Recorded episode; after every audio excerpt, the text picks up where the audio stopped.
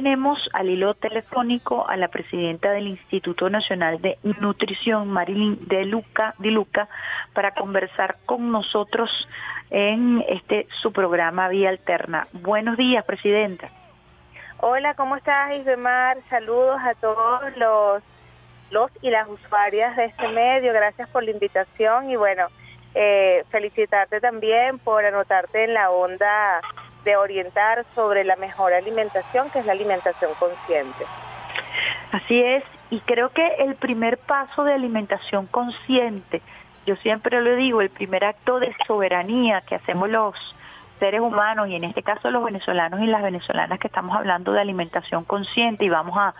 explicar eh, más adelante bien el término, arranca con la lactancia materna. Yo quisiera que habláramos un poco de eso, de la importancia que el Instituto Nacional de, Nutrición le ha dado a la promoción de la lactancia materna. Sí, efectivamente, Isbemar, primero aquí en Venezuela con la llegada de la Revolución Bolivariana, decretamos la lactancia materna como el primer acto de soberanía alimentaria, entendiendo esto como la autodeterminación de decidir qué mejores alimentos eh, seleccionar, consumir, y en el caso de los niños y niñas, qué mejor alimento eh, poder suministrarles para un adecuado crecimiento y desarrollo como es la lactancia materna. Es indiscutible, Isbemar, los beneficios que tiene esta práctica, que además es una práctica ancestral que viene vinculada con la naturaleza, que forma parte de esa visión que con la que tú introducías el programa, una visión renovadora, una visión de vínculo con la naturaleza, con lo que está creado para un consumo ideal de la población y, en sí la lactancia materna o la leche materna es el alimento ideal, el alimento perfecto, porque está diseñado para poder cumplir con las necesidades de los niños y niñas, inclusive en la progresividad de su crecimiento. Imagínate, Ibemar, cómo es la leche materna eh, un alimento vivo que se va reformulando a medida que el niño o la niña está creciendo para que aumente su composición de acuerdo al incremento de requerimientos nutricionales. Por ejemplo, aumenta en la calidad y la cantidad de la grasa, dependiendo de la formación de los músculos, la formación de los huesos, la formación de todos los organismos, va generando inclusive todo lo que es la creación de anticuerpos para poder eh, generar esa inmunidad de los niños y niñas en esa edad eh, de inicial de la infancia y así va eh, adaptándose para poder cubrir todas las necesidades.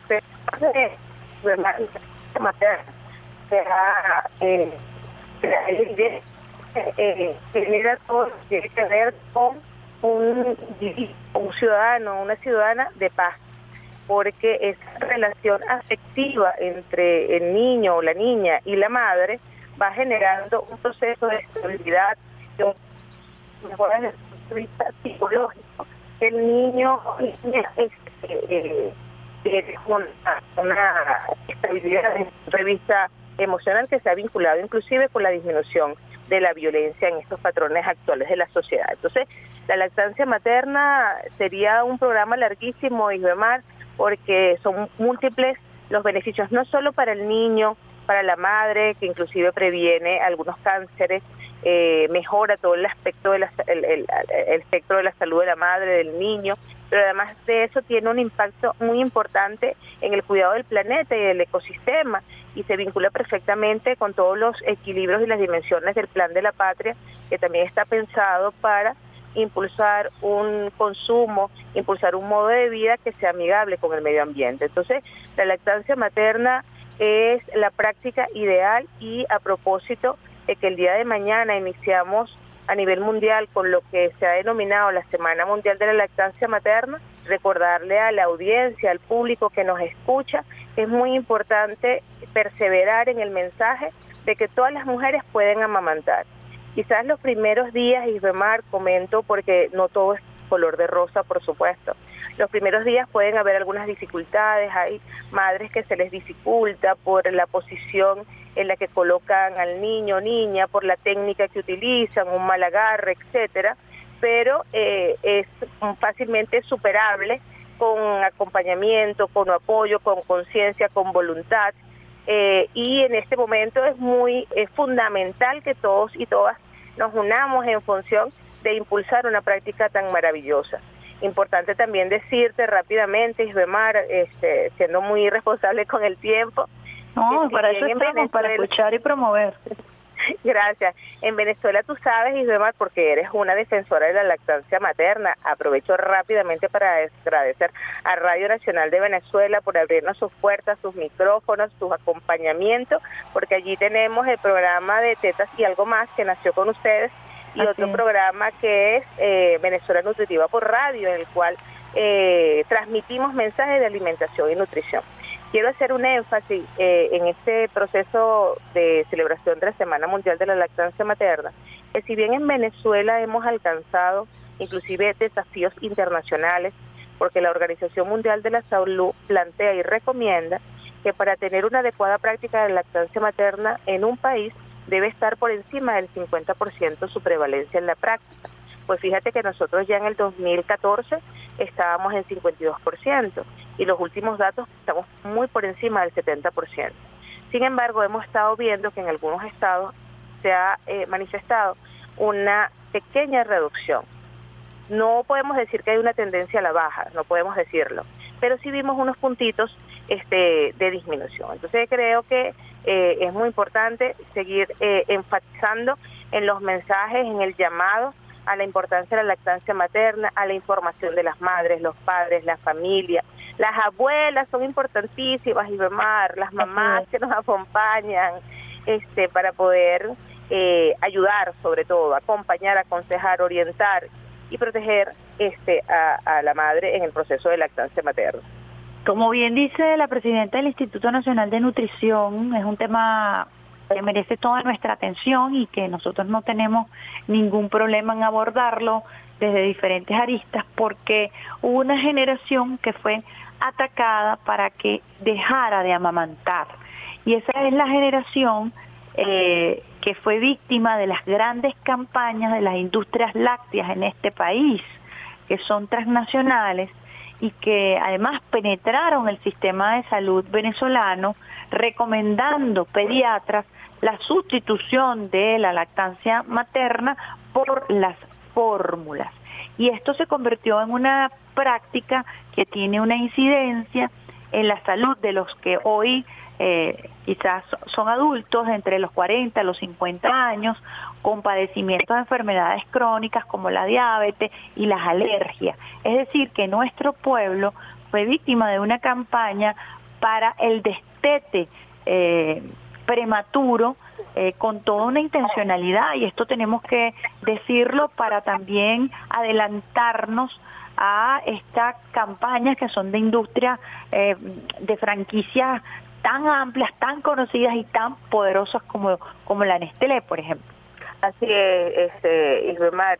Eh, lamentablemente en el patrón de consumo, no solo de Venezuela, sino muchos de los países de la región, están eh, ampliamente influenciados por la plataforma de mercadotecnia de las grandes transnacionales de alimentos, que ven la alimentación y la nutrición netamente como una mercancía, eh, que ha sido una, una lucha que en la revolución bolivariana, en nuestro gobierno hemos dado, para concientizar a la población en torno a la preferencia de sus alimentos. Y la práctica de la lactancia materna es un, es una, un,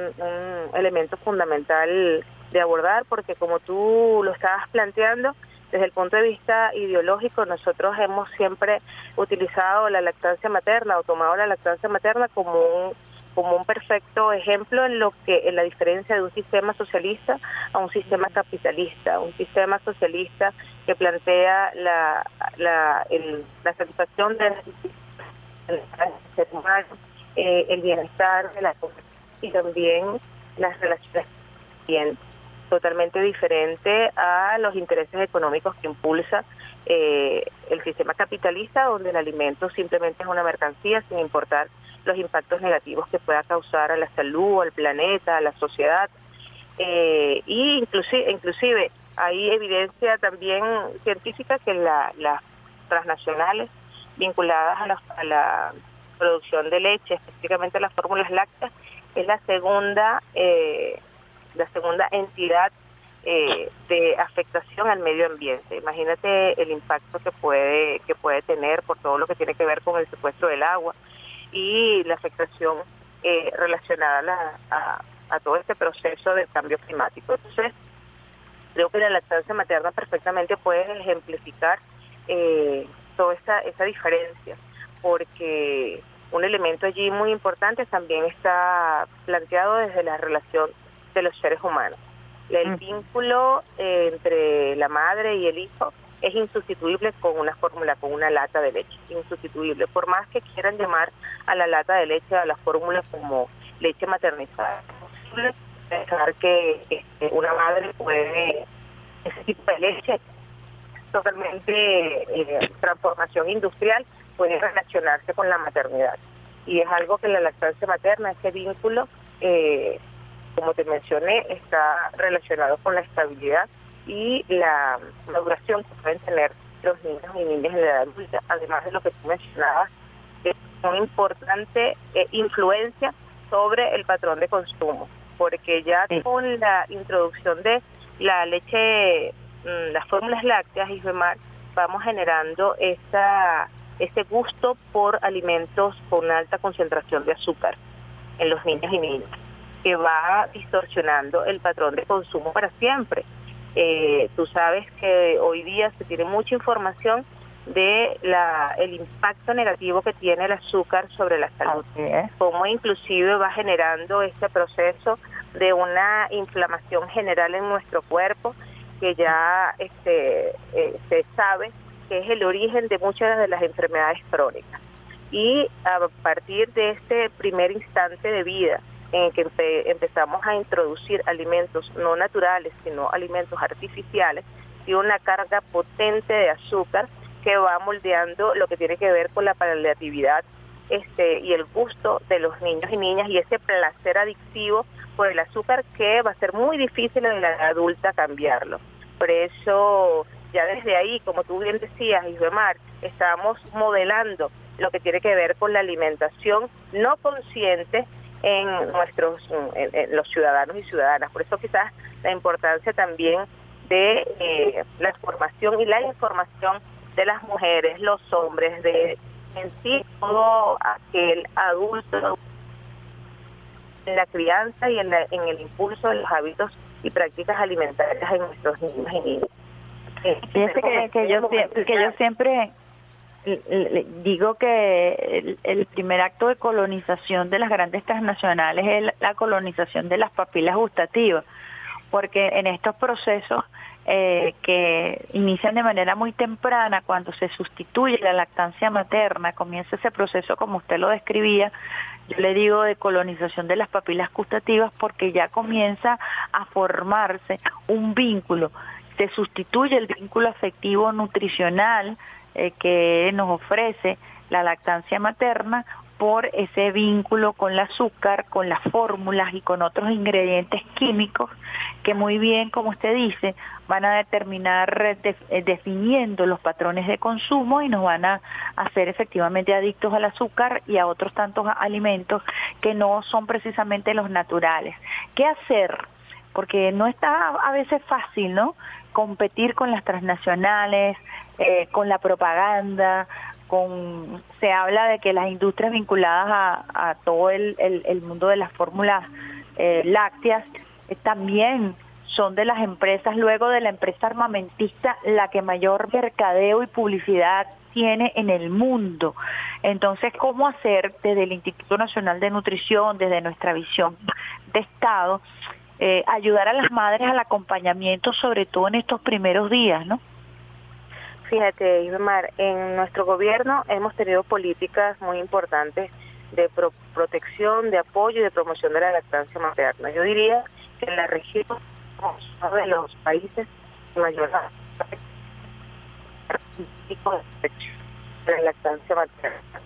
la de, de la protección inclusive medio laboral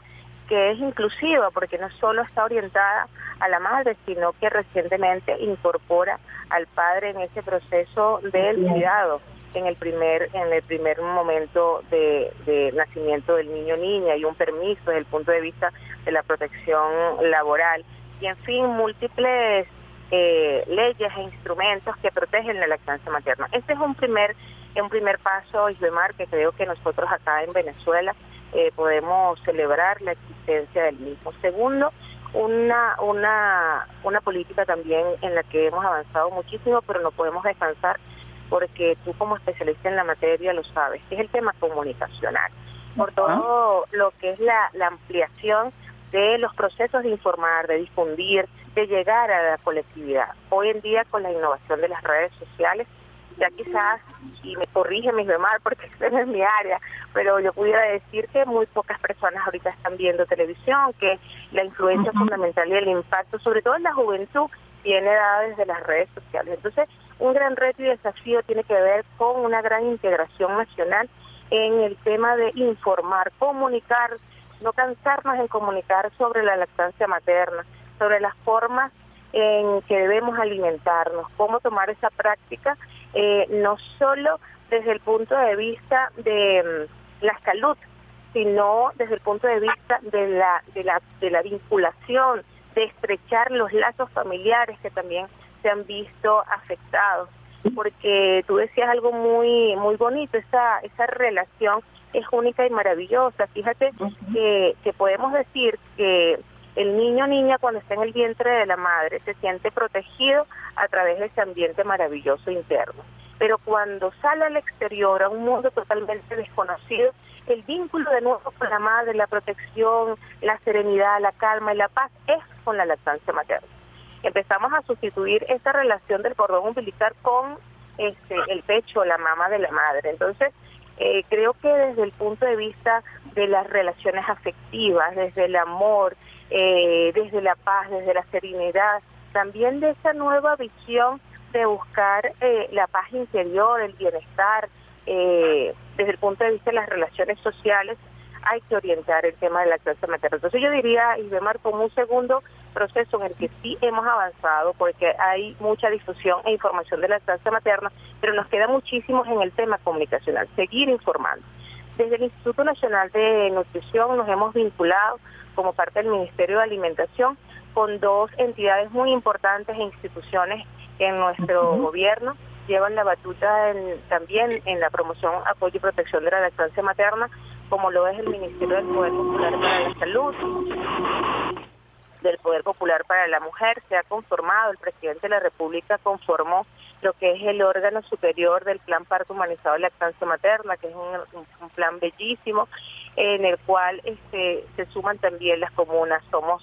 el movimiento Somos Venezuela, con la intención de darle una, un proceso de saldo organizativo territorial también muy importante y esta como una tercera visión, y remar es el tema de la socialización y la organización desde el punto de vista comunitario. Y ahí surgen las promotoras de la de parto humanizado y lactancia materna, que es una, una expresión y movimiento de la organización de mujeres y hay inclusión de hombres también, que eh, atienden, acompañan a las mujeres desde el punto de vista del territorio y allí se genera todo ese proceso de de lo que tú mencionabas, la descolonización del pensamiento, desaprender para volver a aprender, incluyendo a un factor muy importante como las abuelas, porque las abuelas, es correcto. esa abuela Ibemar, ahí está las abuelas de mis hijas, mi mamá, son el resultado de lo que tú mencionas, de ese impacto poderosísimo que tuvo en los años 50, 60, este, de, de, del arraigo en Venezuela, la instalación en Venezuela y en el mundo este proceso de globalización es de, que fue influido mm, por las plataformas de mercadotecnia de las grandes industrias de las fórmulas lácteas y allí se formó la cultura del tetero. Entonces todavía tenemos ese acompañamiento de esa visión y esos mitos que se, se transmiten de que el niño no queda satisfecho con la teta, de que este solo el tetero puede satisfacer las necesidades del niño o niña, que si está flaquito, este porque la leche no lo alimenta, entonces eh, se Claro, porque además Marilyn se asoció estéticamente, pues esto es un tema apasionante y yo, bueno, como promotora de la lactancia materna, pues eh, creo que es fundamental, se asoció la sanidad, la, la, la salud del niño se asoció con la obesidad, porque tú veías a un bebé Herbert y era un bebé gordo. Entonces eso era por la ingesta de azúcar, ¿no? Que venía con la famosa compota que también se sumaba a la fórmula láctea. Entonces, de pronto, eh, el bebé que es amamantado, bueno, en mi caso, eh, les he hecho este cuento, comparto con ustedes esta anécdota, eh, mi, mi leche era muy alta en contenido de grasa, la grasa natural, y eh, la, la, doctora llegó en algún momento a decirme, bueno, pero ¿cuántas veces le estás dando tú teta a esa muchacha? Yo le digo, a demanda. Incluso eso hoy ha cambiado porque es a demanda que tú tienes que estar a disposición. Eso requiere de muchísima dedicación, pero también requiere de un cambio que tiene que ver con la comunicación, que tiene que ver con los patrones estéticos que nos venden, en donde nos dicen que eh, de, según la propaganda o según el mercado, la mercadotecnia, un niño debe parecerse a tal o cual modelo de tal o cual franquicia, ¿no? Sí, sí, totalmente. La, alimentación y nutrición está, la ha querido vincular con un tema estético, no solo el tema del niño saludable, el niño saludable, el niño gordito que tú decías perfectamente, todos los comerciales, eh, todo, eh, Perdimos allí a Marilyn, ¿aló? Y el, ¿Me oyes? Te escucho, te escucho, te escucho. Ajá. Te, te, decía que en la publicidad tenían una escalerita de la alimentación porque ellos perfectamente vincularon sus productos con los ciclos de vida. Entonces, el primer parte, el primer paso, el pote de leche, el segundo paso, las compotas, el tercer paso, los cereales que también este, son una, una, una bomba de químicos, eh, de antinutrientes, una bomba de azúcar, una bomba de sodio, una bomba de conservantes, de aditivos, que también generan todo ese proceso de manipulación de neurotransmisores, van engañando el cerebro y demás para poder ocultar el sabor maravilloso de los alimentos frescos, para poder generar una, una dominación absoluta. Esa colonización genera una dominación biológica para que seamos... Eh, eh, preclives a todo lo que es el consumo y la preferencia de estos alimentos. Entonces, ellos finalmente lo diseñaron por, la, por el crecimiento de un ser humano. Entonces, de allí el proceso de inclusión al tema estético. El niño gordito, lo que pero entonces cuando empezamos a ver cuando crece tienes que ser delgada, ajá, delgada la adolescente. Entonces se genera esa contradicción eh, y que vincula un des, los desórdenes alimentarios que conocemos, la bulimia, la anorexia, por ese bombardeo publicitario contradictorio que además también tiene una manipulación, Isbemar, porque sabemos que todo ese proceso de la de la visión de mercantilista de los alimentos lleva consigo una asociación económica en las grandes transnacionales que es alimento para que te enfermes porque mi socio es la farmacéutica y voy generando adicciones para luego vincularlo a demandas de fármacos, a demandas de procesos este, estéticos o procesos eh, medicalizados que nos van alejando de un estilo de vida saludable. Entonces, todo eso es una componente, como tú muy bien lo decías, que tenemos que eh, impulsar, parar, detener, informar. Por eso yo, yo, hago mucha énfasis, y, y sobre todo en espacios como este, a la responsabilidad que tienen los medios de comunicación. Y hoy en día, la responsabilidad que tenemos todos y todas, porque, bueno, ahora todos somos influencers, todos somos informantes, todos como entonces este debemos debemos de ser responsables con la información y con los mensajes que transmitimos. Entonces, como te contaba también, Isbemar, en ese órgano superior de lactancia materna, que no puedo dejar de mencionar otro elemento fundamental de nuestro gobierno que ha generado un impulso importante de la lactancia materna, que es la voluntad política. Sin voluntad política es imposible, Isbemar, porque el aparato de, que diseña la política pública y que además se vincula con el movimiento de una sociedad y la concientización de la, de la sociedad, está marcado por la voluntad política de sus gobiernos. Y en Venezuela nosotros primero tuvimos al comandante este, Hugo Chávez, que se declaró feminista y al lado de declararse feminista se declaró defensor de la lactancia materna. El presidente Nicolás Maduro ha hecho lo mismo, ha seguido los mismos pasos. Eh, se ha declarado protector de la mujer embarazada, protector de la mujer que amamanta y por ello el impulso del plan parto humanizado y lactancia materna en el cual, eh, como te decía, hay una eh, poderosa maquinaria comunitaria para acompañar a la madre y este año nos estamos planteando, Isbemar, eh, seguir enfatizando en lo que son los la,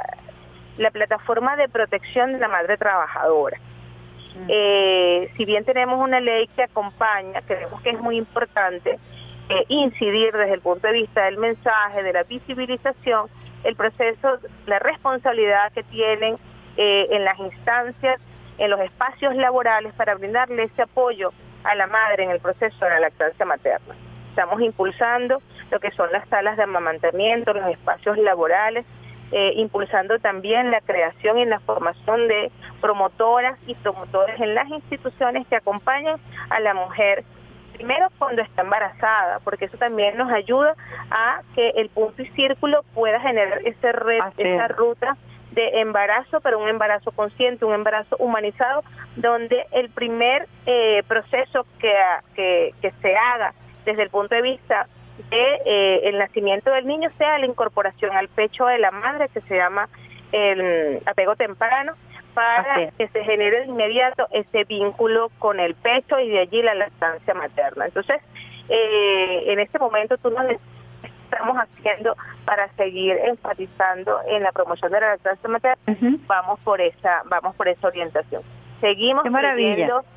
seguimos creyendo en la concientización y demás y de ahí rápidamente me empato con, con otra cosa que quiero aprovechar este espacio y mencionarte, que es la campaña Agarra Datos Come 4S, que ha sido una política que ha impulsado nuestro presidente Nicolás Maduro, que es el Ministerio de Alimentación, a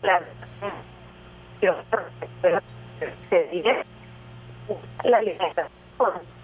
una alimentación que en Venezuela proponiendo con que debe eh, el patrón de consumo o la orientación y preferencia para la selección de alimentos. Una alimentación que sea sana, y alimentos sanos, eh, los nutrientes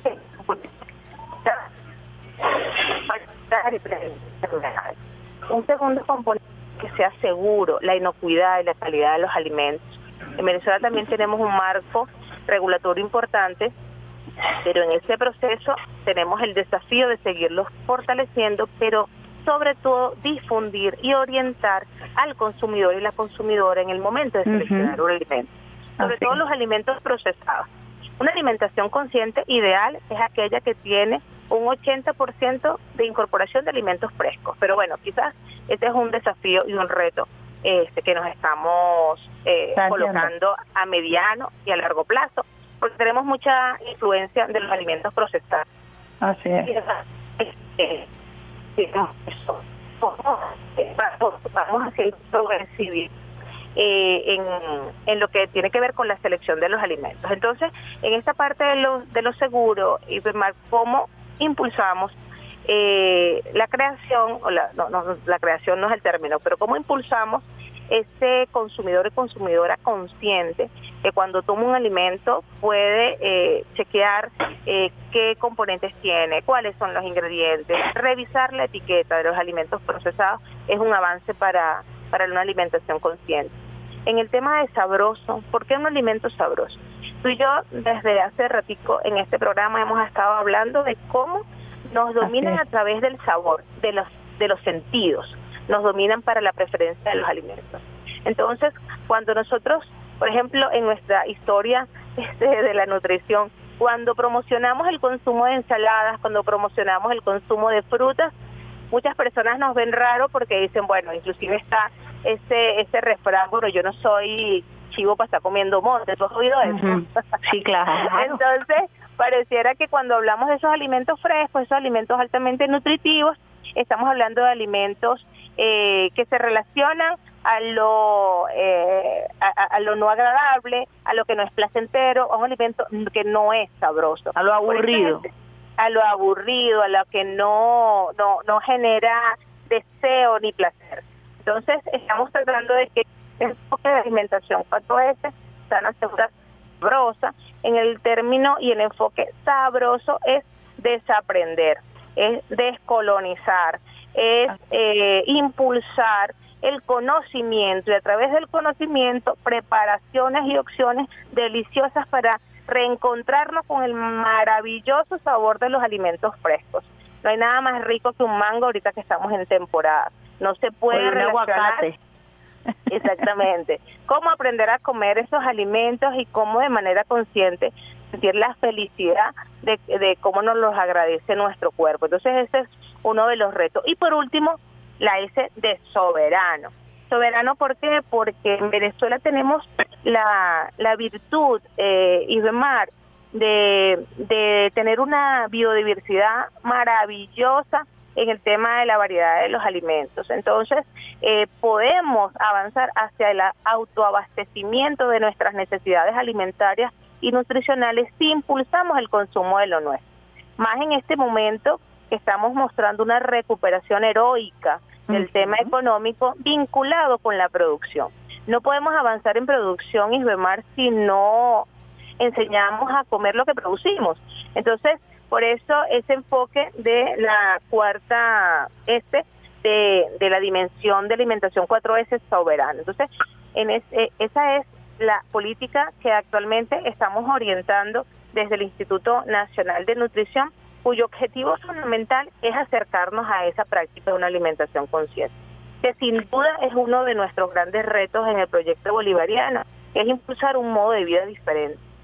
eh, un modo de vida no consumista, que no afecte la salud, que no nos afecten las relaciones como comunidad y tampoco que afecten el planeta. Un poco lo que también decía eh, un, un, ciudadano sano, ¿no? Un niño sano, un hombre, una mujer sana, eh, viene acompañado de manera transversal de todos estos programas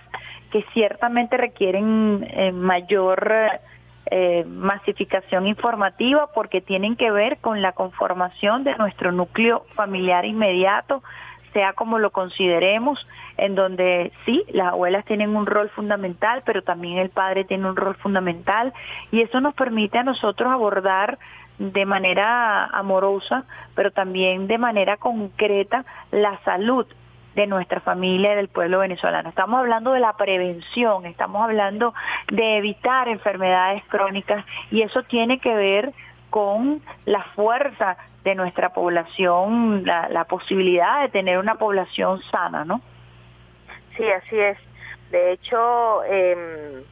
el tema de lo que te hablaba de la alimentación consciente como nuestro nuestro desafío eh, fundamental estratégico. Eh, en este enfoque que te mencionaba de las de las cuatro S tiene una orientación de de cómo conocer, cómo practicar, cómo seleccionar los alimentos vinculado a eso, a la prevención, vinculado a la promoción de la salud, eh, vinculado a conocer los efectos que esos alimentos pueden generar en nuestro cuerpo y cómo puede generarlo en los niños de la casa y cómo lo genera también en la embarazada de la casa, pero también cómo afecta el abuelo o la abuela de la casa. O sea, cómo vamos conociendo nuestra progresividad este como seres humanos y cómo hay siempre una necesidad específica de los alimentos. Por ejemplo, parte la, nuestra campaña Isbemar, tú me decías también cómo hacemos para ir impulsando cada vez eh, hábitos eh, saludables. Bueno, nuestra campaña plantea siete datos. En Agarra Datos, Come 4S, siete datos. Datos vinculados con, uno, quizás va a ser muy difícil, Isbamar, en corto plazo que nosotros nos planteemos eh, la disminución absoluta de eh, alimentos no saludables. No vamos, no vamos a empezar por ahí, pero vamos a empezar diciendo, incluye, súbele a alimentos saludables que a mediano y largo plazo implican eh, sustituciones absolutas. Pero, por ejemplo, un elemento muy importante, incorporemos más vegetales, incorporemos más hortalizas y frutas a nuestras comidas días. Súbele a las, a las ensaladas, súbele al consumo de las frutas. que los jugos procesados, este, consumir un, un jugo este, a una fruta entera. Eh, hablamos de, bueno, no elimines totalmente, pero bájale al azúcar, bájale a la sal, bájale a las grasas. Incluye, estamos incorporando y concientizando sobre algo que hemos denominado los superalimentos, que no son más que alimentos funcionales, alimentos que además forman parte de nuestra ancestralidad, este, Ibemar, porque lo que estamos es rescatando la sabiduría de la naturaleza. La sabiduría también, aquí reivindicamos a las abuelas, Ibemar, la sabiduría de nuestras abuelas, de nuestros abuelos, de nuestros sabios, con nuestros viejitos y viejitas. Entonces, estamos impulsando con mucha fuerza los prebióticos y los probióticos porque son este, alimentos funcionales muy fáciles inclusive de adquirir, de consumir. Esto lo encontramos en el yogur, pero también estamos tomando dos eh, fermentados como es el kéfir y la kombucha, que son organismos vivos que fácilmente es, a través de la donación de estas cepas podemos reducir muy sencillo en nuestras casas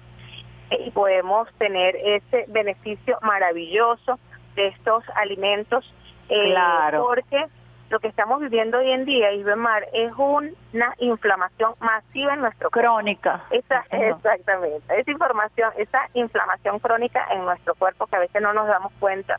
este, porque se relaciona la inflamación cuando nos damos un golpe, cuando tenemos una herida, etcétera. Pero no sabemos que nuestro cuerpo es sensible a inflamarse cada uno de nuestros organismos, nuestras células, nuestros tejidos, por lo que le estamos metiendo a nuestro cuerpo, por lo que ingerimos, por lo que consumimos. Entonces, todos esos alimentos procesados, las gaseosas y demás, todo lo que nosotros consideramos que puede ser un placer, está vinculado eh, con este proceso de inflamación en nuestro cuerpo. Y estos alimentos que promocionamos como superalimentos, que son alimentos funcionales como los que ya me mencioné, eh, van generando una reducción y una disminución de esa inflamación y por ende no solo el bienestar en salud, sino la, la prevención de las enfermedades. Son prácticas hay que hay que decirle a los muchachos que nos enseñen a hacer kéfir y cambucha porque además también hay una industria que comienza a crecer en torno a esto porque evidentemente al haber un despertar hay quienes van a querer mercantilizar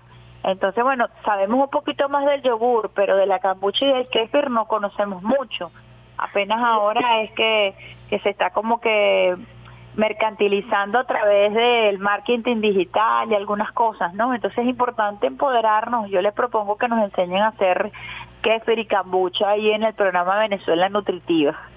Claro, Mar, tenemos ese reto. Bueno, en ese sentido, dándole implementación y territorialización a, los datos de la campaña, en la Feria del Campo Soberano, que es una política de seguridad y soberanía alimentaria del gobierno bolivariano, que fundamentalmente son los fines de semana a nivel nacional, que tenemos un punto verde de la campaña 4S orientando no solo todos los elementos que incluir, que disminuir, sino cómo enseñamos a preparar estos alimentos funcionales que son muy sencillos y demás y que también no solo rescatan nuestras tradiciones, sino que impulsa la integración, la visión como colectividad, porque eh, a partir de eh, la donación de estas cepas para poder generar estos alimentos fermentados, se da esa relación entre la comunidad, cómo nos entreayudamos para poder tener una, una mejor alimentación. Entonces,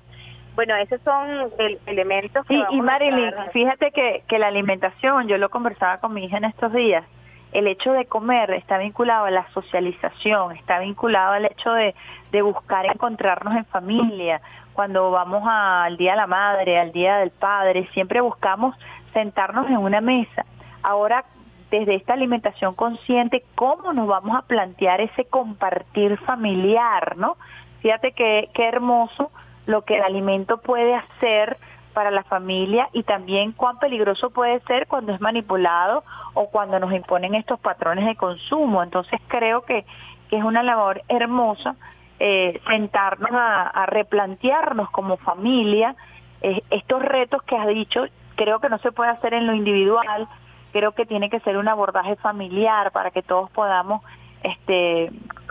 recuperar esas prácticas ancestrales. Hoy está la harina de, plátano, la harina de yuca. ¿Recuerdas cuando el comandante Chávez planteaba aquello? Y bueno, había una burla, por supuesto, por parte de, de, las grandes empresas. Hoy por hoy, pues es la harina que se recomienda, eh, la harina de yuca, la harina de plátano, que no es otra cosa sino la harina que consumían nuestros ancestros en nuestras tierras, eh, plantearnos el ocumo como una posibilidad de carbohidrato, ¿no? Eh, entonces es muy importante eh, como decíamos en este caso, reivindicar a los abuelos y a las abuelas, reivindicar nuestras costumbres ancestrales que tienen que ver con el consumo de otras harinas que no son el trigo, que no son harinas que este, vienen incluso intervenidas con, con, con semillas modificadas y que bueno, estamos hablando de la harina de yuca y la harina de, de, de, plátano como una opción, ¿no? perdimos ahí la comunicación con Marilyn en ese momento y, bien interesante este tema, fíjense que lo abordamos al, al inicio como una reflexión, pero aquí lo estamos escuchando como una política de Estado, de cómo el Estado se está sentando a planificar desde el alimento, desde esa tierra maravillosa que hoy por hoy nos está brindando los insumos necesarios para poder alimentar a, los venezolanos y las venezolanas de manera autosustentable y cómo desde allí práctica una sale una parte, una política de Estado para garantizar la salud del pueblo venezolano. Bueno, ya perdimos el contacto con Marilyn a propósito de este interesante abordaje que tenemos, comer sano, comer sabroso y comer soberano. Nosotros tenemos Venezuela Nutritiva, un espacio que se dedica precisamente desde Radio Nacional de Venezuela a promover comer sano, comer sabroso y comer soberano, aprovechar los alimentos de temporada, eh, comenzar una práctica culinaria que sea atractiva, que nos permita a nosotros arrancar con productos de temporada, que nos permita a nosotros ser además estéticamente, presentar un plato estéticamente eh, atractivo y que nos invite, por supuesto, a consumir lo nuestro y a iniciar todos estos procesos eh, de desprendernos de los alimentos procesados, de desprendernos de los químicos y de volver a comer comida natural, comer la comida que, que nos da la madre tierra, que en definitiva fue lo que eh, consumíamos hace unos 50, 70, 80 quizás 80 años atrás, reivindicando nuestras prácticas eh, culinarias. Así que de verdad mm, agradecemos muchísimo estas eh, líneas, estos datos, eh, como dice Marilyn de Luca, quien es la presidenta del Instituto Nacional de Nutrición, agarra datos. A Marilyn te perdimos por un momento, pero queremos que hagamos un cierre espectacular a propósito de, de todos estos temas transversales que tocamos. Yo te propongo desde, desde Radio Nacional de Venezuela no solamente seguir impulsando, sino que convertirnos en un punto y círculo para trabajar todo lo que tiene que ver con, con esta política, para prestar nuestros espacios, para promover todo lo que tiene que ver con el acompañamiento de la lactancia materna, el parto humanizado y por supuesto toda esta estrategia que tiene que ver con la alimentación consciente. Toda la información que, que, que tengamos que eh, ofrecer, pues cuenta con nosotros y además en esta semana eh, promotora de la, de la lactancia materna, pues prestarnos evidentemente para la disfunción de todo esto. Vamos nosotros ya eh, entendiendo que tenemos este problema comunicacional ahorita con la línea telefónica, hacer una pausita agradeciendo por supuesto la intervención de Marilyn de Luca, eh, presidenta del Instituto Nacional de Nutrición, la vinculación que además tenemos con el Ministerio de Comunicación, agradeciendo siempre al mayor general Tellería porque siempre ha estado muy pendiente de la, de la alimentación de los trabajadores y de las trabajadoras del Sistema Radio Nacional de Venezuela.